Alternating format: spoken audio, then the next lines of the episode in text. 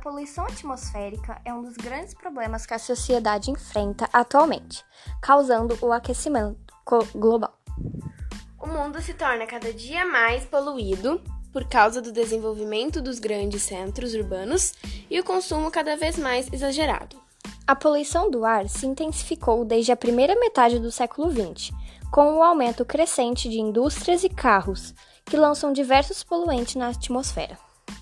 Os principais poluentes do ar são a fumaça, partículas inaláveis, dióxido de enxofre, ozônio, dióxido de nitrogênio, monóxido de carbono.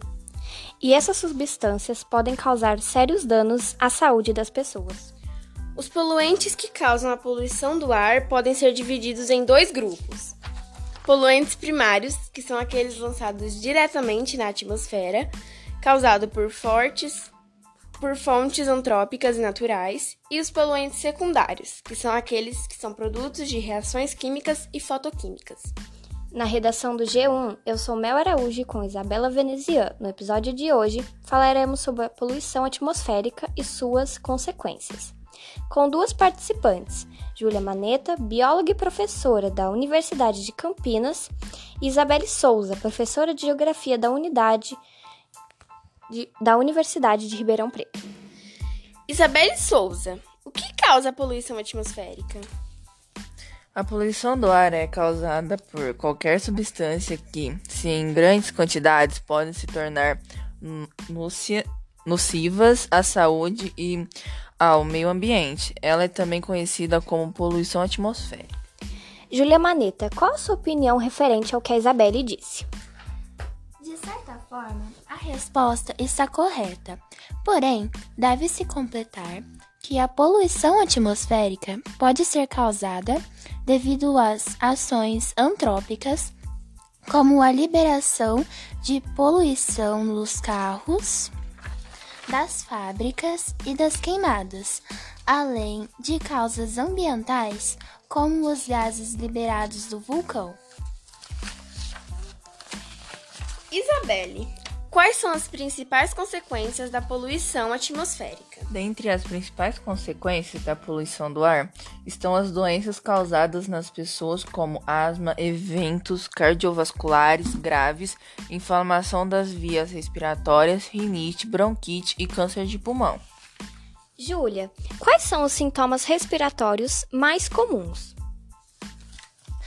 Os sintomas mais comuns são falta de ar, boca seca, queimação na garganta, dificuldade para respirar, tosse seca ou com catarro, sensação de aperto no peito, chiado ao respirar, dor nas costas e congestão nasal e coriza. Júlia Maneta e Isabelle Souza. Em suas opiniões, o que podemos fazer para diminuir a polu poluição atmosférica? Devemos incentivar o uso de instrumentos que diminuem as emissões de poluentes, com catalisadores automotivos, fi filtros nas fábricas e usinas, tratamento de resíduos além de promover o controle e a fiscalização das queimadas em lavouras, áreas de pastagens e em regiões de cobertura vegetal natural. Isabelle, como as empresas podem diminuir a poluição atmosférica? Podemos reduzir a poluição de indústrias ou fábricas usando transporte público para viajar, aumentando a eficiência de equipamentos para consumir menos energia e optando pelo gás natural.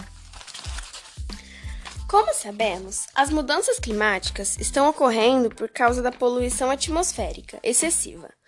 Porém, algumas pessoas acham que as mudanças climáticas não existem. O que vocês acham sobre isso? As mudanças climáticas, de fato, realmente existem, pois percebemos as alterações em nosso cotidiano, como o aumento da temperatura, o derretimento das geleiras e o aumento do nível do mar. Concordo completamente com o que a Júlia disse e podemos provar cientificamente a existência de mudanças climáticas. Vocês têm algum recado para a sociedade? Sociedade, Vamos lutar contra esse problema das mudanças climáticas e poluição do ar.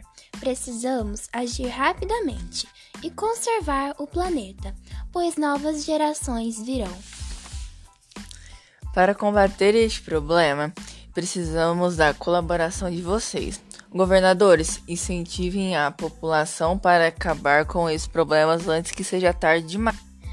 Obrigada pela participação de vocês. Agradecemos a todos que assistiram até aqui. E esse foi o podcast de hoje. Até o próximo podcast.